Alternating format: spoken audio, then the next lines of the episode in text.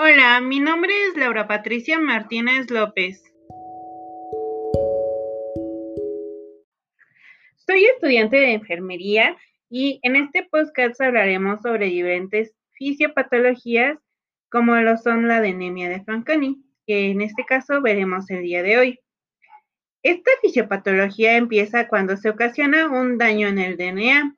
Este DNA se va a encontrar en todas nuestras células y en este caso pues va a ser caracterizado por un conjunto de malformaciones congénitas como son la plasia medular, progresiva y una elevada inestabilidad cromosómica, tanto espontánea como iniciada por agentes inductores en enlaces cruzados.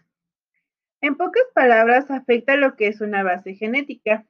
Se han encontrado 16 genes mutados asociados con la anemia de Fanconi. Entre estos, el más característico o el más frecuente es FANCA, que presenta un espectro de mutaciones muy amplio, entre ellas una gran parte de lesiones. Como lo sabemos, es una malformación dentro de los cromosomas.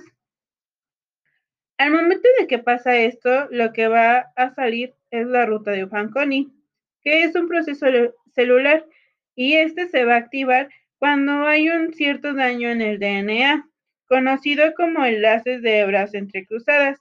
Este daño se produce cuando dos nucleótidos se unen de forma normal entre sí, dando lugar a intervenciones o interrupciones, perdón, de la replicación del DNA. Cuando sucede este, pues varias proteínas van, van a actuar, como son la A, la B, la C, la E, la F, la G, la I, la M y la M. Lo que va a pasar con estas proteínas es que van a formar lo que es un complejo nuclear de la anemia de Fanconi. Esto sirve para activar lo que es la nitración a la proteína FAN de 2 que interviene en la reparación del DNA dañada y así continuar con la replicación de este mismo DNA. El mismo complejo regula lo que es el ciclo celular, la homeostasis de factores de crecimiento, metabolismo del oxígeno y la apoptosis. Cuando estas subunidades proteicas tienen algún defecto, da como resultado la pérdida del complejo nuclear de la anemia de Fanconi, y la degradación de las subunidades proteicas. Esto lleva a una inestabilidad genópica, lo que un riesgo de, de presentar leucemias o carcinomas. Por otro lado, los pacientes con anemia de Fanconi también presentan telómeros acortados, lo cual también se puede asociar con la fisiopatología de esta enfermedad.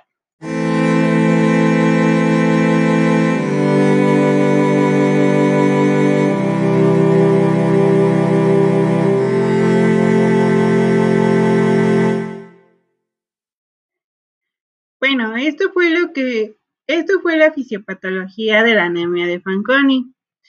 Más adelante veremos otros episodios donde se hablarán sobre diversas patologías. Esto sería todo de mi parte. Espero te encuentres bien y con mucha salud. Nos vemos en un próximo episodio.